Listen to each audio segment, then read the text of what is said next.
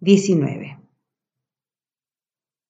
La joven pareja se quedó junto a la puerta del restaurante mientras Hansu subía a su coche.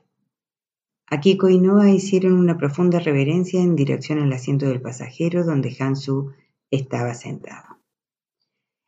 El chofer cerró la puerta del pasajero, se inclinó ante la pareja y se puso tras el volante para llevar a Hansu a su siguiente reunión. No entiendo por qué estás tan enfadado, dijo Akiko, todavía sonriendo como una colegiala japonesa, aunque Hansu ya se había ido. Ko es maravilloso. Me alegro de haberlo conocido. Has mentido, dijo Noah con voz temblorosa. No quería hablar por miedo a decir algo horrible, pero no pudo contenerse. Yo. yo no te pedí que vinieras. ¿Por qué le has dicho eso? Podría haber salido mal, ese hombre es importante para nuestra familia.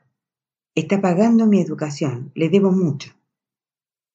No ha pasado nada. Ha sido un almuerzo normal con la familia en un restaurante elegante. No es para tanto. He estado en montones de comidas así. Me he comportado perfectamente y le he caído bien, dijo Akiko desconcertada por su irritación. Ella siempre había estado segura de su habilidad para ganarse a los adultos. ¿Te avergüenzas de mí? Le preguntó riéndose. Era curioso, pero descubrió que le gustaba discutir con Noah, que normalmente era tan tranquilo y callado que no sabía qué le pasaba por la mente. Además, aquello era culpa de su novio. Era tan reservado que se había sentido obligada a ir a aquel almuerzo sin invitación. No lo había hecho para molestarlo, al contrario. Noah debía alegrarse de que le importara tanto que quisiera conocer a sus amigos. Tú no me habrías invitado. He hecho bien en venir. Le tocó el brazo y él se apartó. ¿Por qué, Akiko? ¿Por qué tienes que tener siempre la razón? ¿Por qué tienes que tener siempre el control? ¿Por qué no puedo decidir yo cuándo y dónde vas a conocer a alguien de mi círculo personal? Yo nunca te haría eso a ti. Yo respetaría tu intimidad. Le espetó Noah y se llevó la mano a la boca. Akiko lo miró sin comprender. No estaba acostumbrada a que ningún hombre le dijera que no. Noah tenía las mejillas coloradas. Estaba teniendo problemas para sacar las palabras. Aquel no era el mismo hombre que podía explicarle párrafos difíciles de sus textos de sociología o ayudarla con sus deberes de estadística. Su amable y prudente Noah estaba furioso. ¿Qué pasa? ¿Es que te avergüenzas de ser coreano? ¿Qué? Noah retrocedió un paso. Miró a su alrededor por si alguien los oía discutir. ¿Qué estás diciendo? La miró como si estuviera trastornada. Akiko se tranquilizó y habló lentamente. A mí no me avergüenza que tú seas coreano. Creo que es genial que seas coreano. No me molesta para nada. Podría fastidiarle a alguien ignorante o incluso a mis padres que son muy racistas, pero a mí me encanta que seas coreano. Los coreanos son listos y trabajadores, y los hombres son muy guapos, dijo sonriendo con coquetería. Estás enfadado. Mira, si quieres, puedo prepararlo para que conozcas a toda mi familia. Serán afortunados de conocer a un coreano excelente. Eso quizás cambie el modo en que... No, dijo Noah negando con la cabeza. No, estoy harto de esto. Akiko se acercó a él. Una mujer mayor pasó junto a ellos y los miró, pero la chica no le prestó ninguna atención. Noah, ¿por qué estás tan enfadado conmigo? Sabes que creo que tú eres el mejor. Volvamos a casa y dejaré que me folles. Noah la miró fijamente. Ella siempre creería que era otra persona, alguien que no era él, sino su fantasioso ideal de un extranjero.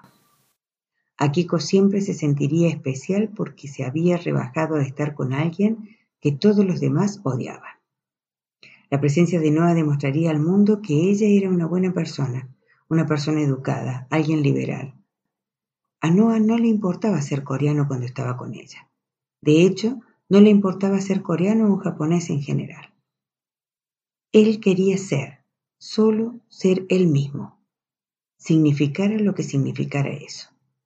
A veces quería olvidarse de lo que era, pero eso no era posible. Jamás sería posible con ella. Meteré tus cosas en una caja y las enviaré a tu casa por mensajero. No quiero verte más. Por favor, no vengas a verme de nuevo. Noah, ¿qué estás diciendo? dijo Akiko, estupefacta. ¿Es este el famoso carácter coreano que nunca antes había visto? La chica se rió. Lo nuestro no puede ser. ¿Por qué? ¿Por qué no puede ser? No se le ocurría nada más y quería evitarle la crueldad de lo que había descubierto, porque ella no creería que no era diferente de sus padres. Que verlo solo como un buen coreano era lo mismo que verlo solo como un mal coreano. Ella no podía ver su humanidad y Noah se dio cuenta de que aquello era lo que más deseaba, ser visto como un ser humano. ¿Es tu padre, no? le preguntó a Kiko. Tiene exactamente tu misma cara. Me dijiste que tu padre murió pero no está muerto. No querías que lo conociera porque no deseabas que supiera que tu padre es un yakuza. ¿De qué otro modo se explicaría ese coche ridículo y ese chofer uniformado? ¿De qué otra manera podría estar pagándote ese departamento enorme? Ni siquiera mi padre podría permitirse ese apartamento. Y tiene una empresa de exportación. Venga, Noah, ¿cómo puedes enfadarte conmigo cuando lo único que quería era saber más de ti? No me importa a qué se dedica tu padre. Eso no importa. No me importa que sean coreanos. ¿No lo ves? Noah giró sobre sus talones y se marchó. Caminó hasta que ya no pudo oírle gritar su nombre. Caminó rígida y tranquilamente, sin creer que una persona a la que había amado, sí, la había amado, pudiera terminar siendo alguien a quien no conocía. Quizás ya sabía todo eso sobre ella, pero no lo había visto. No había querido verlo. Cuando llegó a la estación de tren, bajó las escaleras lentamente hacia el arcén. Se sentía como si fuera a derrumbarse. Tomaría el primer tren a Osaka. Llegó a casa a última hora de la tarde. Su tía Kyunji se sobresaltó cuando abrió la puerta. Noah estaba consternado y quería hablar con su madre. El tío Joseph estaba durmiendo en la habitación del fondo y su madre estaba en el cuarto delantero cosiendo. El muchacho no se quitó el abrigo. Cuando Sunja apareció en la puerta, Noah le preguntó si podían salir a hablar. ¿Qué? ¿Qué pasa? le preguntó Sunja poniéndose los zapatos. Noah no respondió. Salió a esperarla. Condujo el camino desde la calle comercial hasta un punto donde había muy poca gente. ¿Es verdad? preguntó su madre. Lo dejó Hanso. El joven no podía decir las palabras en voz alta, pero tenía que saberlo. La razón por la que paga mis estudios y por la que está siempre cerca de mí. Estuvieron juntos, dijo. Era más fácil decir eso que lo otro. Sunya se estaba abotonando el descolorido abrigo de lana y dejó de andar para mirar la cara de su hijo. Entonces lo comprendió. Joseph había tenido razón. No debería haber permitido que Hansu pagara su educación, pero no había conseguido encontrar otro modo. Noah había ido a trabajar cada día y había ahorrado todas sus ganancias y había estudiado cada noche hasta que sus ojos estaban rojos y ojerosos por la mañana y al final había conseguido aprobar el examen de admisión para Waseda. ¿Cómo podría haberle dicho ella que no? No podían pedir un préstamo para aquello. Nadie más podría haberlos ayudado. Siempre había temido la presencia de Hansu en la vida de Noah. ¿Votaría ese dinero a Hansu? se había preguntado. Pero no aceptar el dinero habría sido posible.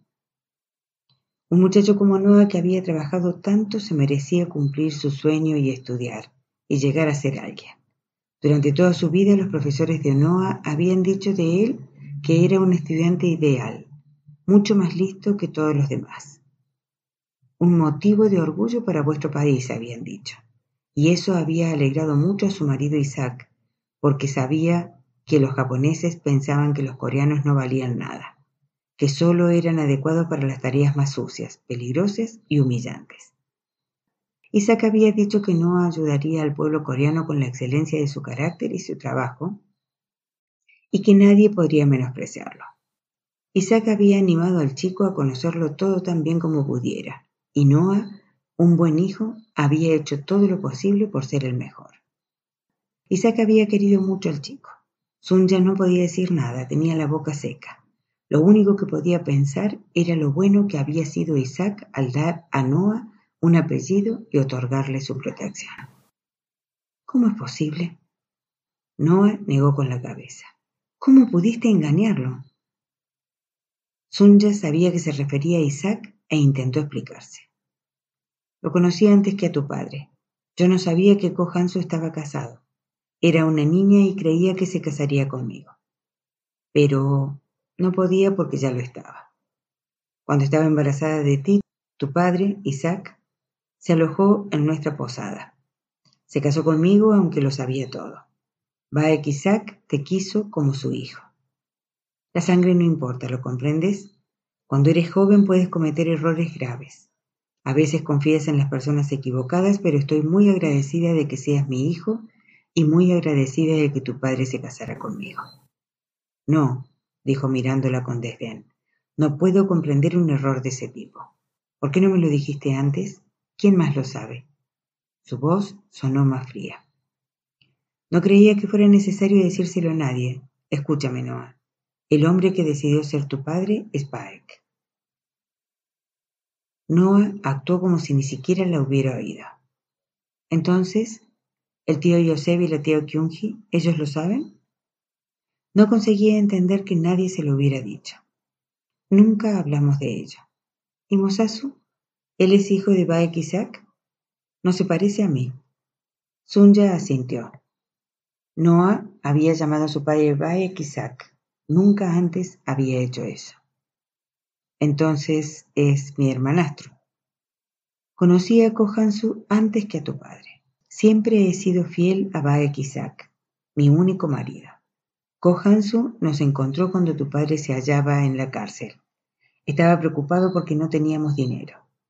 Una parte de ella siempre había temido que Noah lo descubriera, pero llegado ese momento había confiado en que el chico lo comprendiera porque era muy listo y siempre había sido un niño dócil que nunca le había dado motivos de preocupación.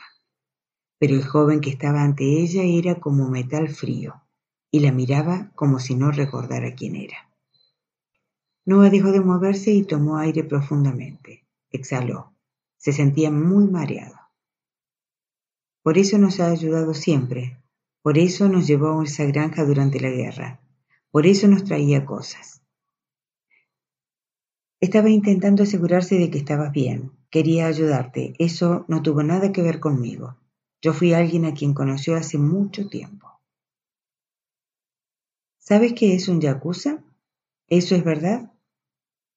No, no lo sabía. No sé a qué se dedica.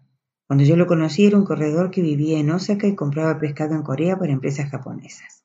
Es empresario. Tiene una constructora y varios restaurantes, creo. No sé qué más hace. Apenas he hablado con él, eso lo sabes. La Yakuza es la gente más indecente de Japón. Son delincuentes, criminales, extorsionan a los comerciantes, venden drogas, controlan la prostitución y hacen daño a gente inocente. Los peores coreanos son miembros de esos grupos. He estado aceptando dinero para mi educación de un yakuza. ¿Y a ti te pareció aceptable? Jamás conseguiré lavar esta mancha de mi nombre. No puedes ser muy lista. ¿Cómo vas a conseguir sacar algo limpio de algo sucio? Y ahora me has ensuciado, dijo Noah lentamente como si estuviera descubriéndolo a medida que se lo decía. Los japoneses me han dicho toda mi vida que mi sangre es coreana, que los coreanos son agresivos, violentos, criminales, enredantes y mentirosos. Toda mi vida he tenido que soportar eso. He intentado ser tan honrado y humilde como era Baek Isaac, y nunca he levantado la voz. Pero esta sangre, mi sangre, es coreana, y ahora descubro que mi sangre es también sangre yakuza. Jamás podré cambiar eso, no importa lo que haga. Habría sido mejor no haber nacido. ¿Cómo has podido arruinarme así la vida? ¿Cómo pudiste ser tan imprudente? Una madre tonta y un padre delincuente. Estoy condenado. Sonja lo miró con asombro. Si hubiera sido un niño pequeño le habría dicho que se callara, que vigilara sus modales, que jamás había que faltar el respeto a los padres. Pero en ese momento no podía decir eso. ¿Cómo iba a defender a un mafioso? El crimen organizado existía en todas partes, suponía, y sabía que hacían cosas malas, pero también conocía que muchos coreanos tenían que trabajar para la mafia porque no había otro trabajo para ellos. El gobierno y las buenas empresas no contrataban coreanos, ni siquiera a los que tenían estudios. Todos esos hombres tenían que trabajar y eran mucho más amables y respetuosos que los vagos que no hacían nada. Muchos de ellos vivían en su vecindario. Pero no podía decirle eso a su hijo porque Noah había estudiado, trabajado e intentado salir de aquel barrio y pensaba que todos los que no lo habían hecho no eran demasiado listos. Él no podía entenderlos. Su hijo no podía sentir compasión por aquellos que no lo intentaban. Noah, dijo Sunya, perdóname, lo siento. Yo solo quería que fueras a la universidad. Sé cuánto lo deseabas. Sé lo duro que habías. Tú, tú me has quitado la vida. Yo ya no soy yo, dijo, señalándola con el dedo. Le dio la espalda y regresó a la estación.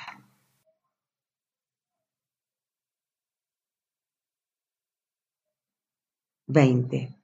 Osaka, abril de 1962.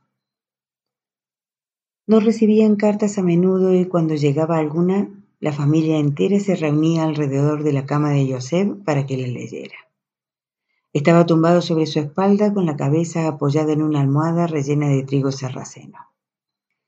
Por supuesto, Sun ya había reconocido la letra de su hijo en el sobre. Aunque era analfabeta, sabía leer su nombre tanto en japonés como en coreano. Normalmente era Kyunji quien leía las cartas en voz alta y pedía ayuda a Joseph cuando había caracteres difíciles que no reconocía. La vista de Joseph había empeorado. Ya no podía leer sus queridos periódicos, así que se los leía Kyunji. A veces, si éste le describía el carácter, Yosef adivinaba cuál era por el contexto. Kyunji leyó en voz clara y suave. Sunya estaba pálida de miedo y Janjin miraba fijamente la fina hoja de papel, preguntándose qué tendría que decir su nieto. Yosef tenía los ojos cerrados, pero estaba despierto.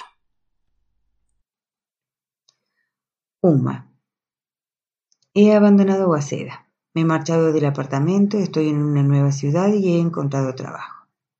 Esto puede ser muy difícil de entender para ti, pero te pido que no me busques. He pensado mucho en esto. Este es el único modo de vivir conmigo mismo y mantener mi integridad.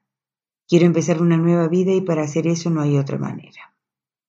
He tenido que pagar algunas facturas para empezar, pero tan pronto como gane algún dinero más, les enviaré una parte tan a menudo como pueda.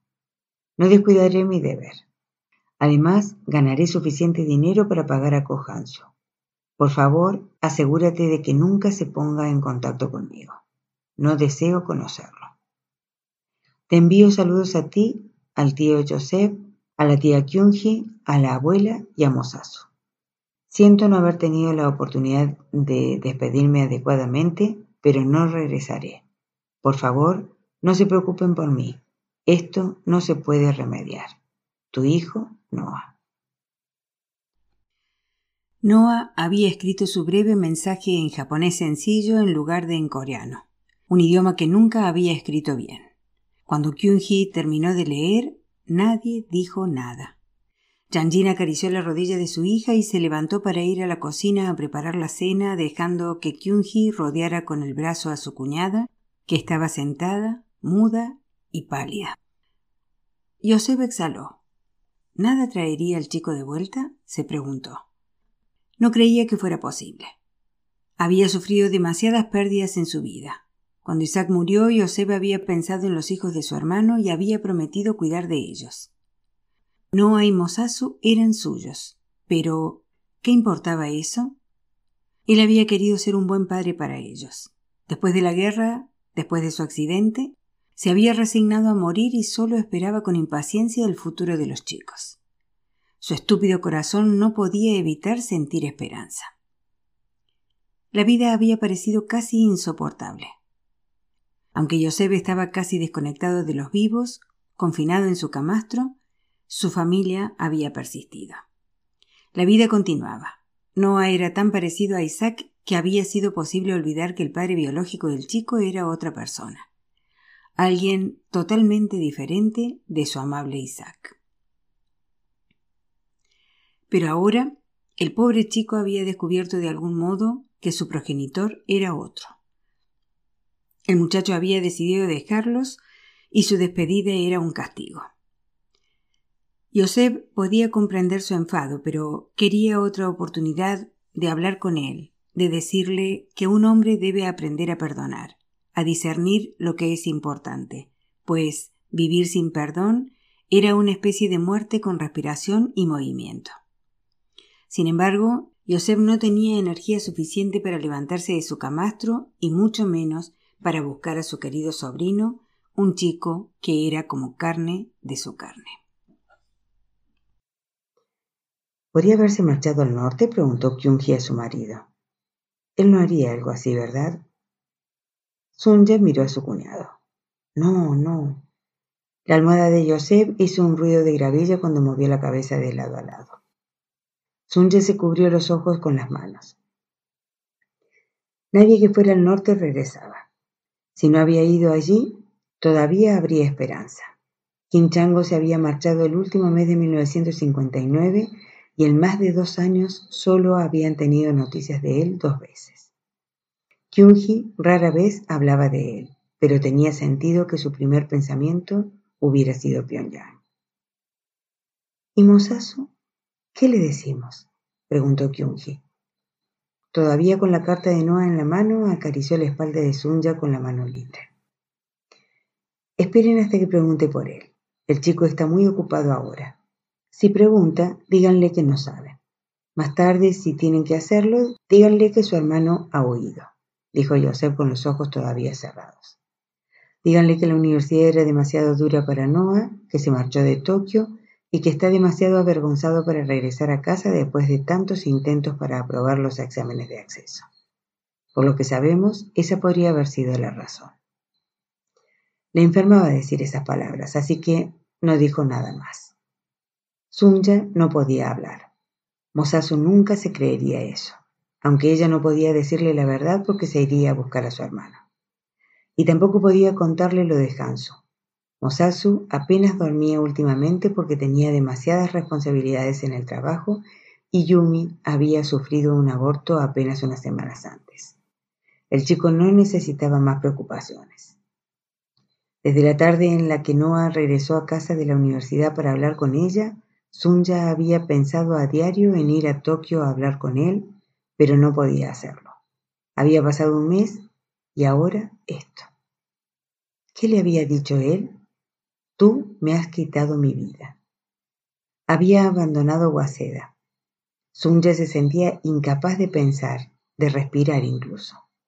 Lo único que quería era volver a ver a su hijo. Si eso no era posible, sería mejor morir.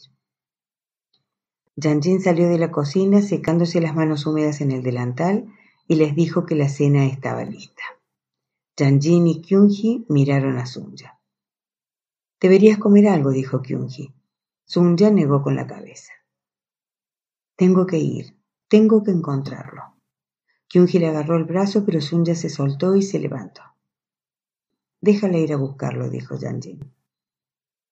Resultó que Hansu vivía a solo 30 minutos de distancia en tren. Su casa, ridículamente inmensa, destacaba en la tranquila calle. Un par de altas puertas talladas de caoba, flanqueadas por gigantescos ventanales, ocupaba el centro de la estructura de piedra caliza de dos plantas como las fauces de un coloso. La casa había sido la residencia de un diplomático norteamericano después de la guerra. Cortinajes opacos ocultaban el interior, haciendo que mirar fuera imposible. De joven, Sun ya había imaginado dónde viviría Hansu, pero nunca habría podido imaginar algo así.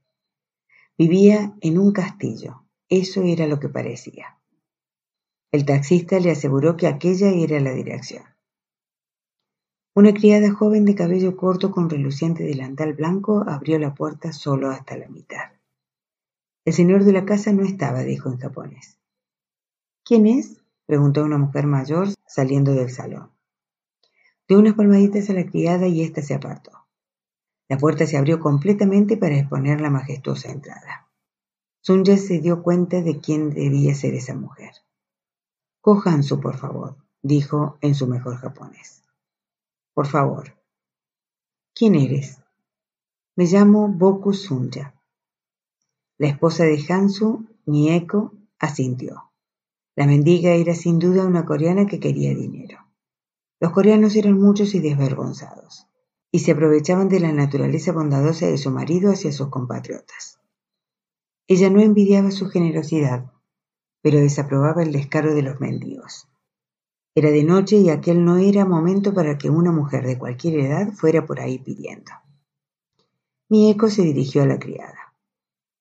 Dale lo que pida y échala. Si tiene hambre, hay comida en la cocina. Eso era lo que haría su marido. Su padre también había creído en la hospitalidad hacia los pobres. La criada se inclinó mientras la señora se alejaba. No, no, dijo Sun en japonés. No, no dinero, no comida. Hablar con Hansu, por favor. Por favor. Unió las manos como si rogara.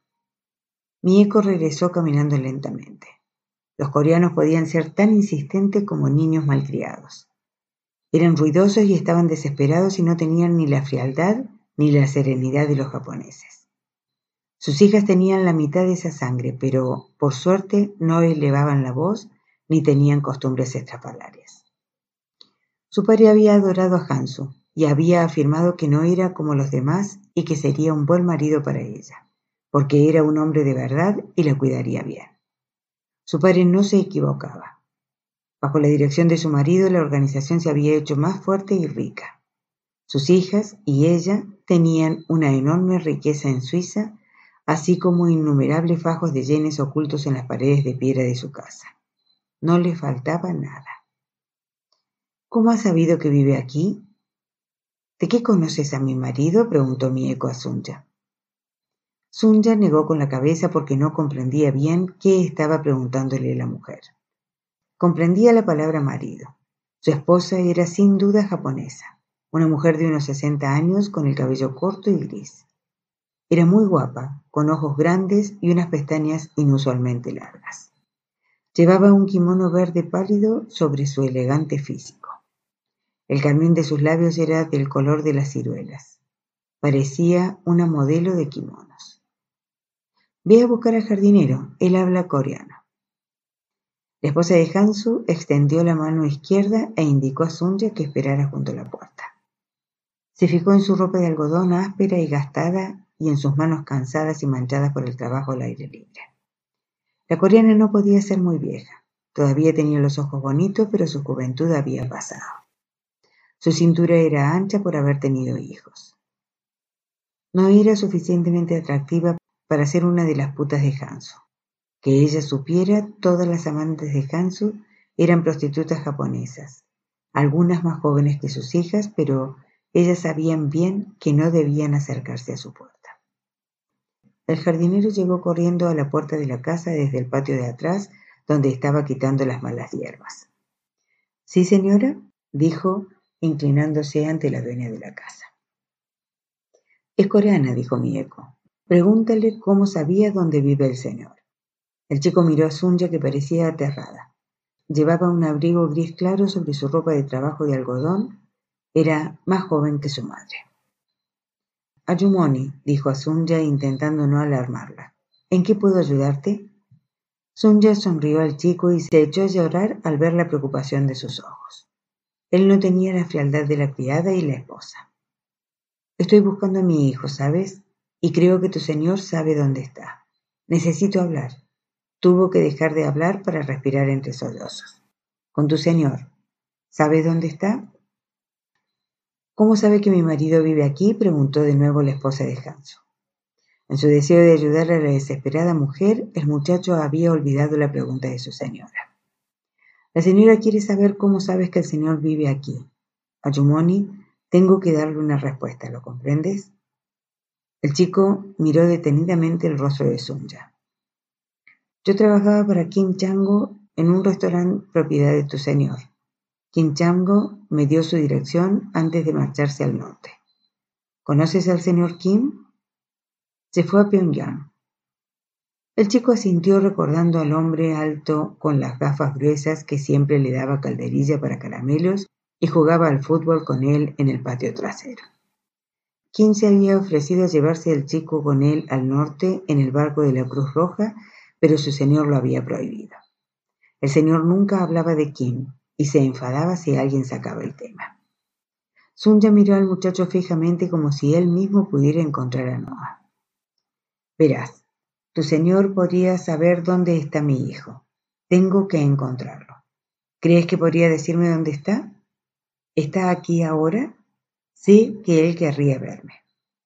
El muchacho bajó la mirada y negó con la cabeza, y en ese momento Sunya levantó los ojos y miró el interior de la casa de Hanso. El majestuoso y cavernoso vestíbulo a la espalda del chico parecía el interior de una vieja estación de tren, con sus techos altos y sus pálidas paredes blancas. Imaginó a Hanso descendiendo por la escalera tallada de madera de cerezo para preguntar qué pasaba. Esta vez le suplicaría su ayuda de un modo que nunca antes había hecho. Le rogaría piedad, le pediría que usara todos sus recursos y no se apartaría de su lado hasta que encontrara a su hijo. El chico se dirigió a la señora y le tradujo todo lo que Sunya le había dicho. La esposa de Hansu examinó a la mujer llorosa. Dile que no está, dile que estará fuera mucho tiempo. Mi eco se giró y mientras se alejaba añadió. Si necesita dinero para el billete de tren o comida, envíala a la parte de atrás y dale lo que necesita. De lo contrario, que se marche. Ayumoni, ¿necesitas dinero o comida? le preguntó. No, no, solo necesito hablar con tu señor. Por favor, muchacho, por favor, ayúdame, dijo Sundar. El chico se encogió de hombros porque no sabía dónde estaba Hanso.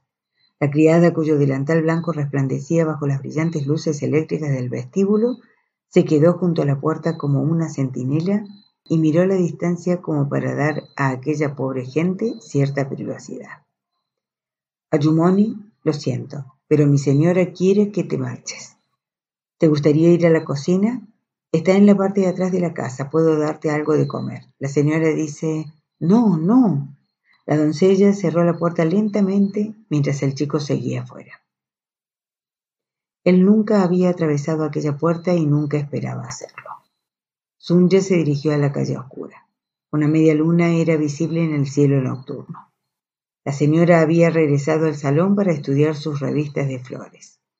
Y la criada reanudó su trabajo en la despensa.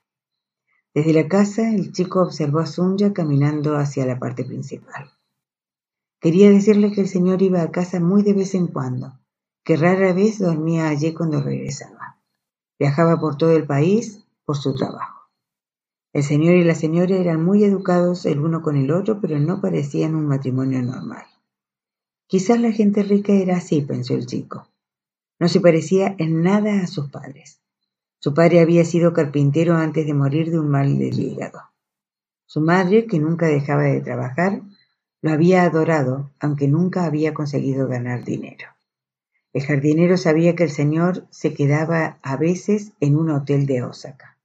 Los criados y el cocinero hablaban de su impresionante apartamento en Tokio, pero ninguno de ellos había estado allí, solo el chofer, Yasuda.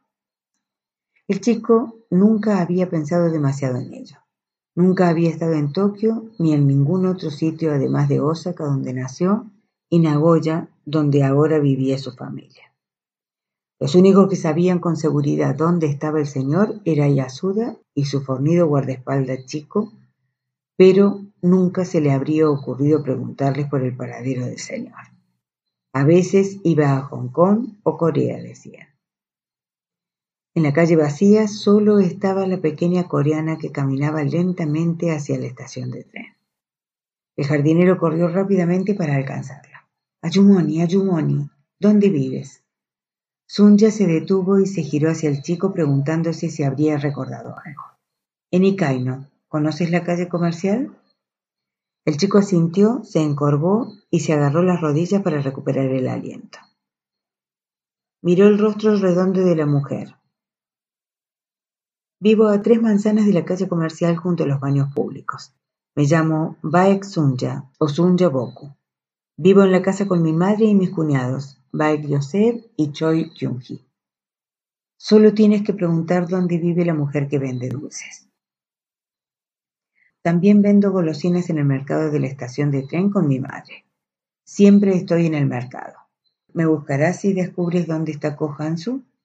Y cuando lo veas, ¿le dirás que necesito verlo? le preguntó Sunja.